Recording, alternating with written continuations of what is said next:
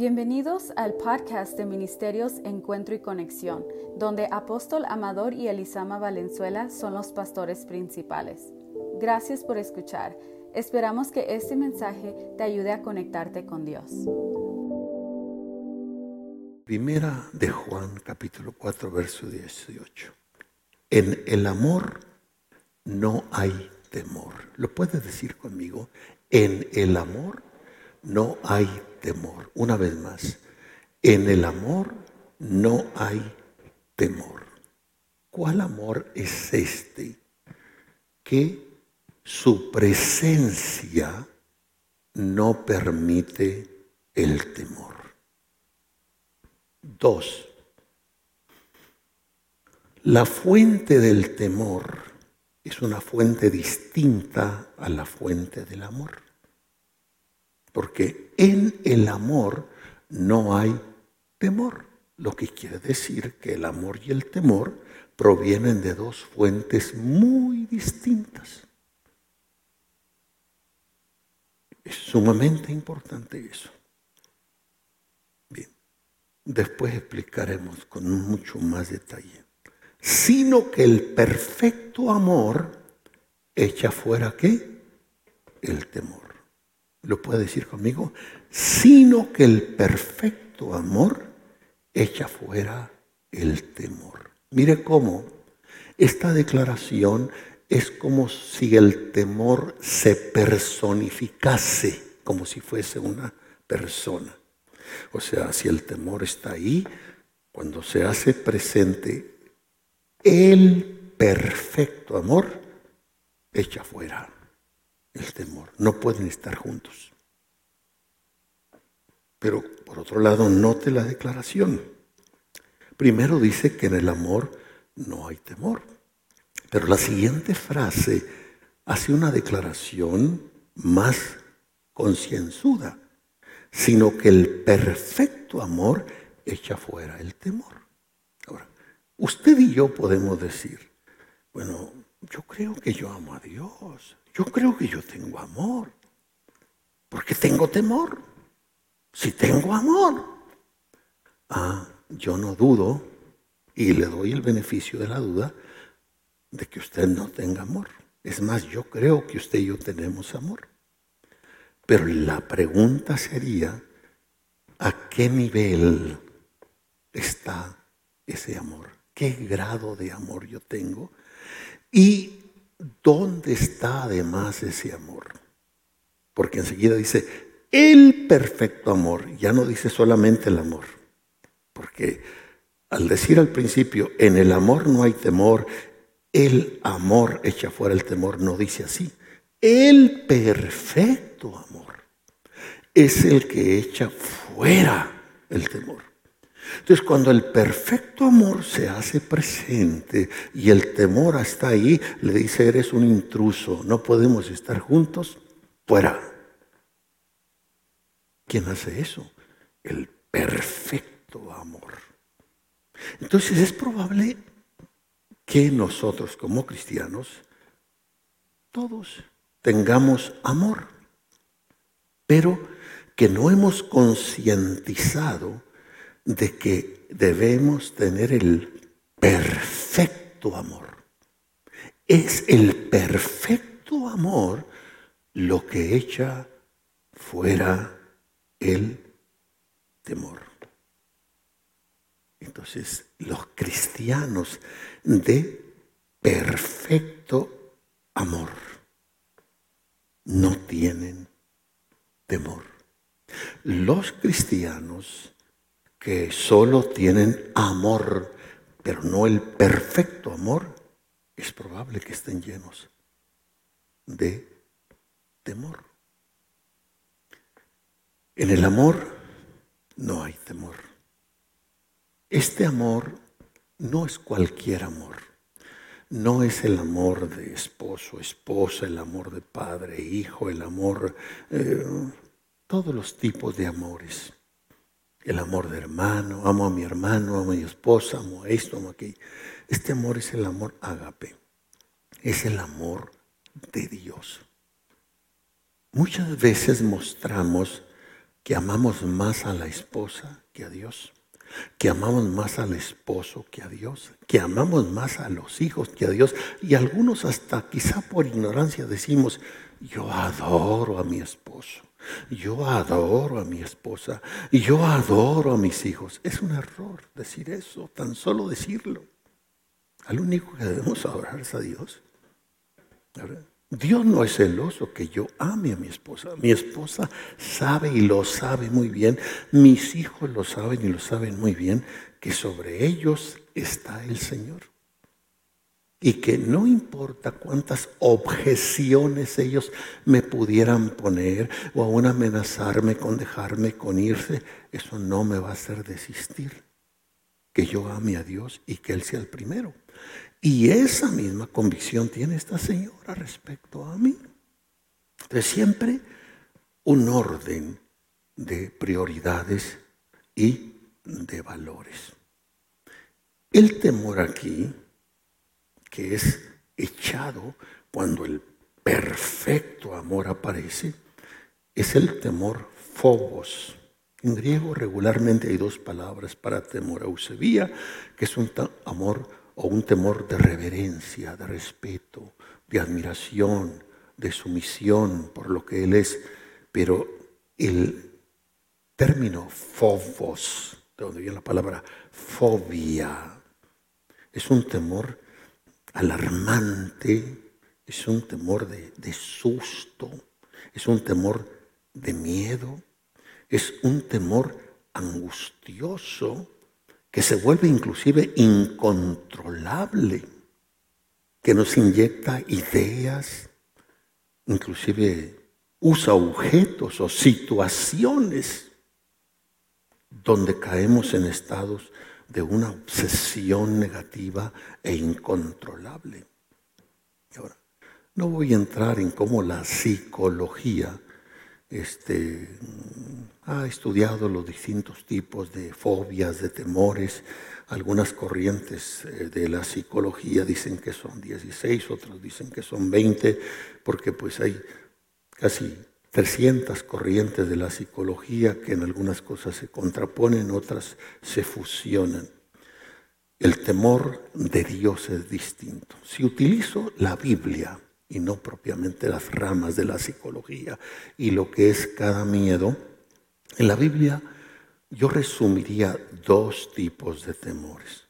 El temor de Dios, que lo necesitamos, que es saludable, que nos da paz, ese temor que nos permite expresar la reverencia al Señor, y el temor del miedo, del fobia, que nos paniquea y que nos puede llevar, como leímos ahorita en Lucas 21, inclusive a la situación de secarnos por no comer, por no dormir. Entonces, en el amor no hay temor.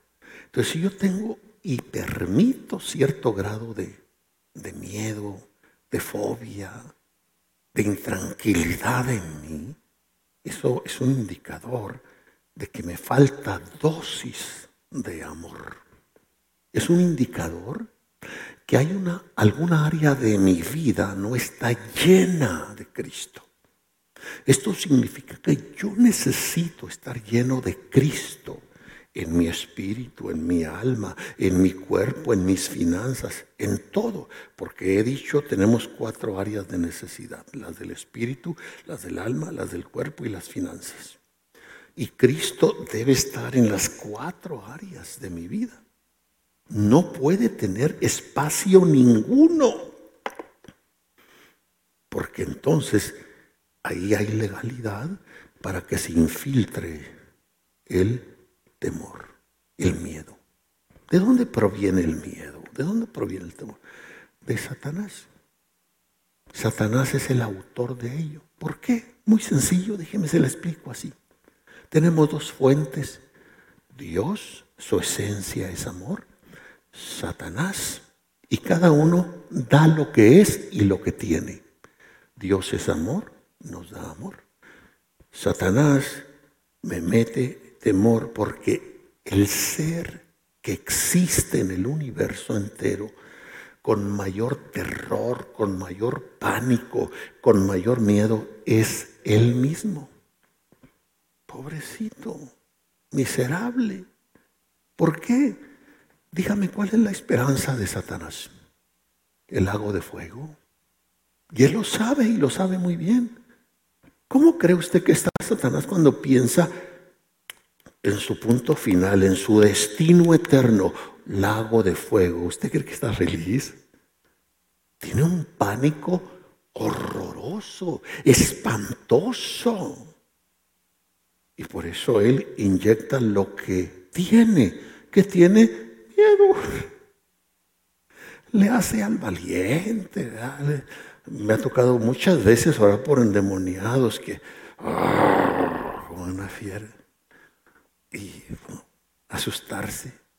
A veces levanta un dedo y bate. Y viene la liberación. ¿Por qué? ¿Por qué hace eso el diablo? Una apariencia, una careta de infundir miedo. ¿Por qué? Porque él sabe, si alguien sabe qué es el miedo, es él. Él no tiene ninguna esperanza. Y cada uno da lo que tiene. Él tiene temor, eso inyecta temor. Dios es amor, eso inyecta amor. Entonces, en el amor no hay temor, sino que el perfecto amor echa fuera el temor.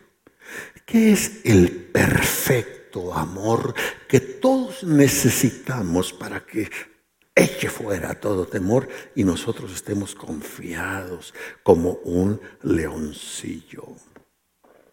El término aquí es completo. El perfecto amor, teleios en el griego, implica el amor completo, o sea, que esté usted completamente lleno, el amor pleno, el amor maduro, el amor perfecto, el perfecto amor, no solo el amor, sino que añade el perfecto amor, echa fuera el temor. Entonces, no permita que en ninguna área de su vida no esté llena del amor del Señor. Aquí, miren, se la pongo desde el punto de vista humano.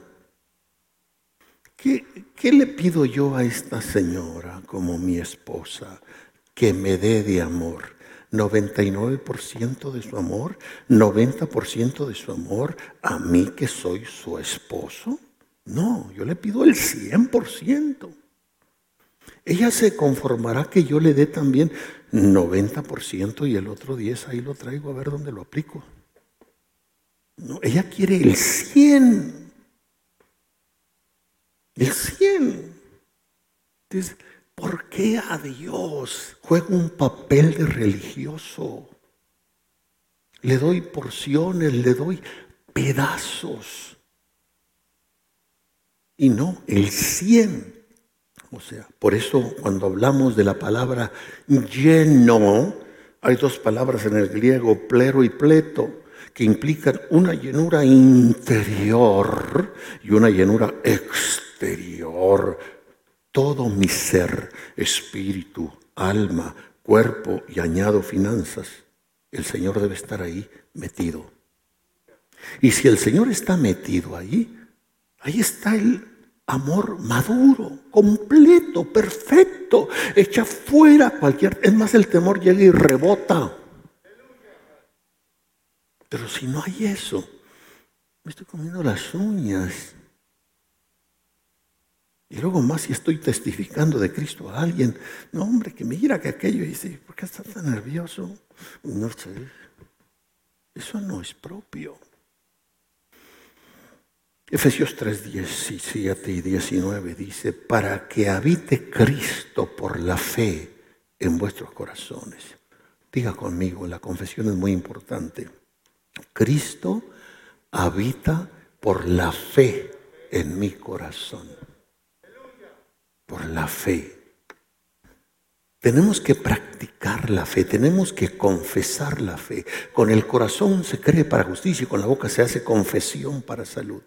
Que habite Cristo por la fe en vuestros corazones, a fin de que arraigados y cimentados en amor.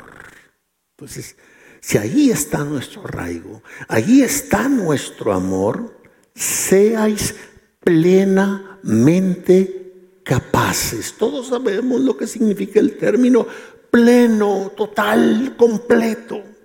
Plenamente capaces de comprender con todos los santos cuál sea la anchura, la longitud, la profundidad y la altura, y de conocer el amor de Cristo que excede, va más allá de todo conocimiento. Otro problema que tenemos los humanos y aún los cristianos es que todo lo queremos razonar. Queremos que lo de Dios entre en mi razón y yo lo comprenda como si yo tuviera mayor capacidad que la de Dios. No, lo de Dios no se razona. Lo de Dios se cree, se acepta, se vive, se confiesa. Y no es que lo que Dios dice va en contra de la razón, pero siempre va más allá de la razón. El texto dice, y de conocer el amor de Cristo, que excede que va más allá de todo conocimiento. Quiere decir que su conocimiento lo suma al otro y al otro y al otro, y todo el conocimiento humano se sumara, y el conocimiento de cada ser, cada ángel, cada querubín, se hiciera la suma de un solo conocimiento. El amor de Dios excede todo ese conocimiento. Entonces, ¿cómo puedo yo querer meterlo en mi mente, en mi razón? En su momento lo damos, pero por alguna razón me viene esto. Después de que pasamos esta experiencia de que el banco nos quitó literalmente la propiedad y que nunca pensó, como me dijo el abogado, uno de los abogados de ellos, primera vez en la historia del banco que perdemos un caso así. Nos sacaron de la bolsa otra vez el terreno. Porque Dios es capaz de hacer eso y mucho más. Pues nos viene otra embestida. En el terreno que está enfrente, ya hicieron los planos, van a hacer unos apartamentos, ya están autorizados por la ciudad, solo tienen un obstáculo, que tienen que tener un camino y la única posibilidad parece ser hasta ahora que es la calle Cristo viene. Entonces vinieron conmigo a ofrecerme que me pueden regalar uno de esos apartamentos a mí personalmente para que les vendamos una parte del terreno en la salida y poder entrar y salir. Entonces yo lo consulté con el Señor y el Señor me dijo, no, pues no. Luego me gocé porque se lo comenté a algunos de los ancianos, entre ellos creo que el hermano Oscar o una reunión anciana, ni me acuerdo. Y ellos estuvieron de acuerdo, que es no. Pues como ellos ya han invertido tanto, tienen los planos, bla, bla, bla, la última idea fue chantajear, me parece que hay dinero de por medio, a la junta de aguas, que son los que manejan las aguas, los canales, para que subastaran esa parte del canal, comprarla y nos guste o no, hacer el puente. Y no sabíamos el día que hicieron la subasta, llegamos ahí corriendo, pero ya estaban amarrados con bastante dinero, porque inclusive nosotros hicimos una buena oferta de 60 mil dólares. Y dijeron que no, ellos ofrecieron no. Y dije, ¿y ahora qué hacemos? Un abogado dice una cosa, otro abogado dice otra cosa, otro abogado. Y entonces el Señor me habla y dice, no te preocupes, tres meses eso queda arreglado. Pero yo ni, ni idea, pues ¿cómo puede ser esto arreglado? Yo oí la voz. Habla con Oscar López, hasta nombre y apellido me dieron. Dile que va a la ciudad, recoja un plano, haga esto, esto, y yo le voy a iluminar a él algo también. Y entonces, entre las iluminaciones que él recibe es, saquen todas las estacas que tiene la actual propiedad, como está demarcada, como están las cercas. Pero para eso, yo cité a los ancianos, les comenté el asunto, Y el Señor me dijo, activa los ángeles que están alrededor de esta propiedad para que te des cuenta qué está pasando. Y les hablé a los ancianos que fueran afuera, hice una activación y los ángeles se pararon detrás de la cerca. No en la cerca ni dentro de la cerca. Dije, wow, ya sé por dónde va la cosa. Pero el hermano consigue una persona profesional que queremos que vuelvan a medir la propiedad. La sorpresa es que la propiedad tiene un error de medición de, de 1929. ¿Quién iba a saber eso? Ni la ciudad. Eso se hubiera quedado ahí para toda la historia. ¡Wow! Pues pongan ahora las estacas donde van. Así que les adelanto porque muy pronto vamos a tener que mover toda la cerca más afuera.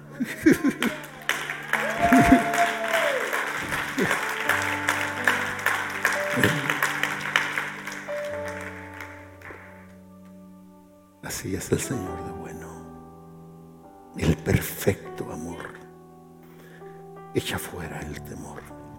Ahora, de conocer el amor de Cristo que excede, que va más allá de todo conocimiento. ¿Para qué? Para que seáis llenos de toda la plenitud de Dios. Cuando hablamos del cuerpo del Señor Jesús, no vacilamos en decir que allí está toda la plenitud de la divinidad. Pues ese mismo principio, aquí la palabra de Dios nos lo pone a nosotros. Que nosotros seamos llenos de toda la plenitud de Dios.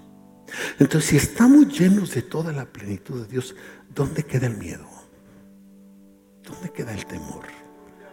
El perfecto amor está en nosotros. Y no solo echa fuera el temor si estuviese ahí, no lo deja entrar. Le dice, eh, esta casa está llena, no hay espacio para ti. Así que, mis hermanos, mis hermanas, estemos buscando el rostro de Dios.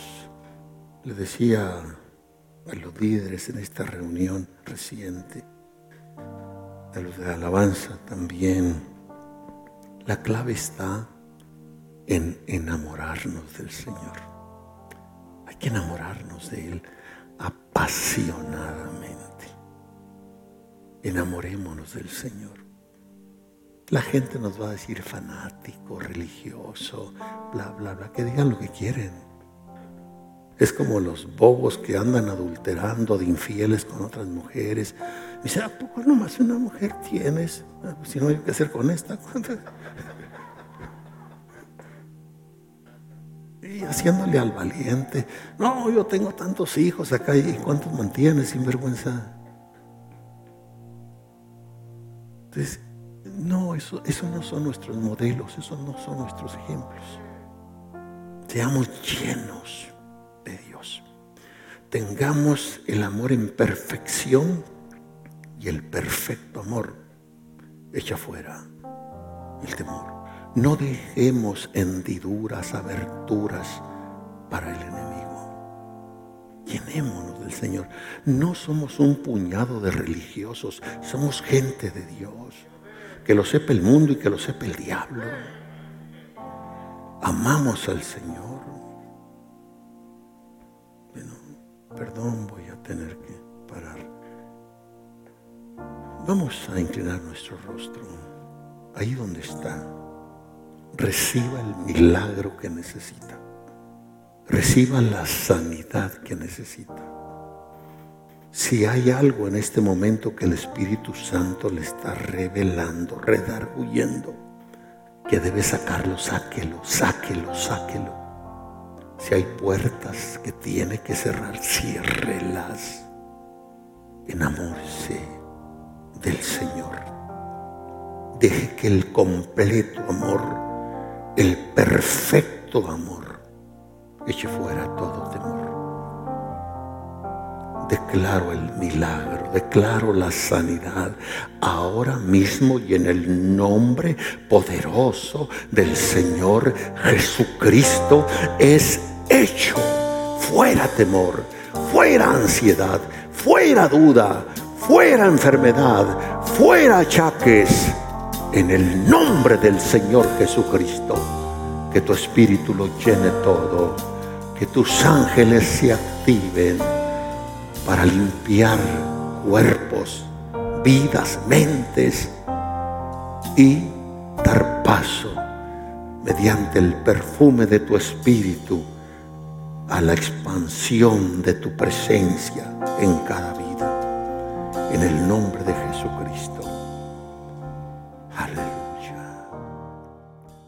Díganlo conmigo, si no agarran la rima ni modo, pero esa manera de confesión, de confesión, de confesión. Dígalo, pónganse de pie, por favor, dígalo conmigo, dígalo. En el amor no hay temor.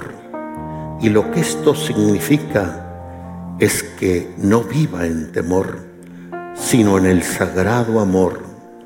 Si digo tener temor, pero en ello está el temor, siendo ambos enemigos, debo decir con valor, temor, te sales de mí y queda solo el amor. Por eso es lo que yo quiero y lo digo con fervor. Yo tengo a Cristo en mi vida y solo es mi Señor, por lo cual ahora confieso que ya no tengo temor, pues Cristo lo llena todo y tengo abundante paz. Es por eso que confieso que mi vida ya es solaz Nunca más tendré temor, pues no hay razón de que exista. Si el Señor está conmigo, no habrá temor que persista. Fuera de mí los temores, cualquiera que estos sean, solo Cristo es el que reina y eso quiero que lo vean, lo vean los demonios y males, el poder que está en mí, que resiste al enemigo, porque ahora luz yo vi dormiré tranquilo ahora y no más a la ansiedad, pues Cristo me ha recordado que confíe en su bondad.